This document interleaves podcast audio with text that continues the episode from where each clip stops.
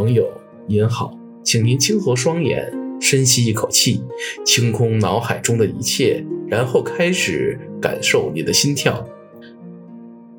朋友您好，欢迎您回到金风堂的个人空间，这里是本空间第三十一期节目的现场。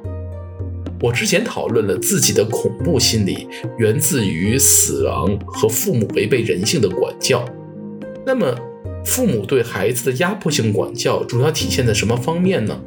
今天咱们讨论其中的一种，也就是带有压迫感的语言逻辑和人际关系，就是父母和身边的长者对待孩子的语言和行为方式啊，往往过分强调压制的逻辑，或者是以上下结构的逻辑营造一种绝对的地位差异。什么叫做上下结构的逻辑或者压迫性的逻辑呢？比如水平、高尚、顶尖等等这些词汇，从语言的角度来讲，就带有上和下的逻辑关系，而且这些词汇将这种逻辑带入到好坏、善恶等道德逻辑或者价值逻辑当中，高就等于好和善，低就等于坏和恶。然而，从这种逻辑出发呀，人很容易得出好人、善人应该在坏人和恶人之上的概念。进而，能力、权力、财富等等这些现实中的价值判断呀，逐渐也就和上下高低建立起了紧密的联系，形成了人的思维惯性。我们国内的学校啊，在发成绩榜单的时候，基本上都是按分数的多少来排高低的。那么高分数的学生，自然就压在了低分学生的头上，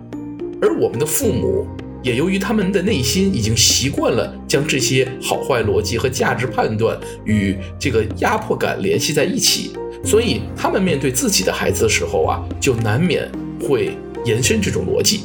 而且呀，这可能是他们唯一压在别人头上的机会，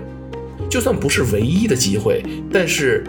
多数人在上下结构的社会关系当中，都会处于靠近底部的位置，因为上下结构最容易形成的呃一种形态是圆锥体或者金字塔形的结构。大家想象一下，这两种结构是不是永远，是不是顶端永远都是极少数人的位置？语言逻辑带动了心理和思维的惯性，更对行为和决策在潜意识中造成影响。如果每个人都认为自己的头顶上有很多人压迫着自己，那么形成恐惧的心态也就在所难免了。恐惧其实就是一种精神压迫感，而上下结构的逻辑最容易形成这种压迫感。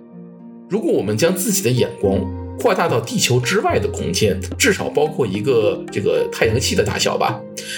或者呢，也可以通过显微镜观察更加微观的分子世界或者原子世界。这时候我们就会发现自己所处的这个时空其实并不存在高低上下这样的逻辑关系，或者说这种逻辑并不是自然中最基本或者最宏观的关系。我们人类感觉到的上下和高低呀，从宏观来讲，只不过是我们距离地心的远近关系而已。但是我们所处的这个空间范围，因为局限性太强，在证明和观察到地球和星际结构之前啊，我们只能理解自己眼睛所能看见的这种关系，也就是高低和上下。于是我们就将这种本来不存在的逻辑关系纳入到自己的社会结构或者是家庭结构中来，不自然的逻辑最终也就成为形成潜意识痛苦和恐惧的原因之一。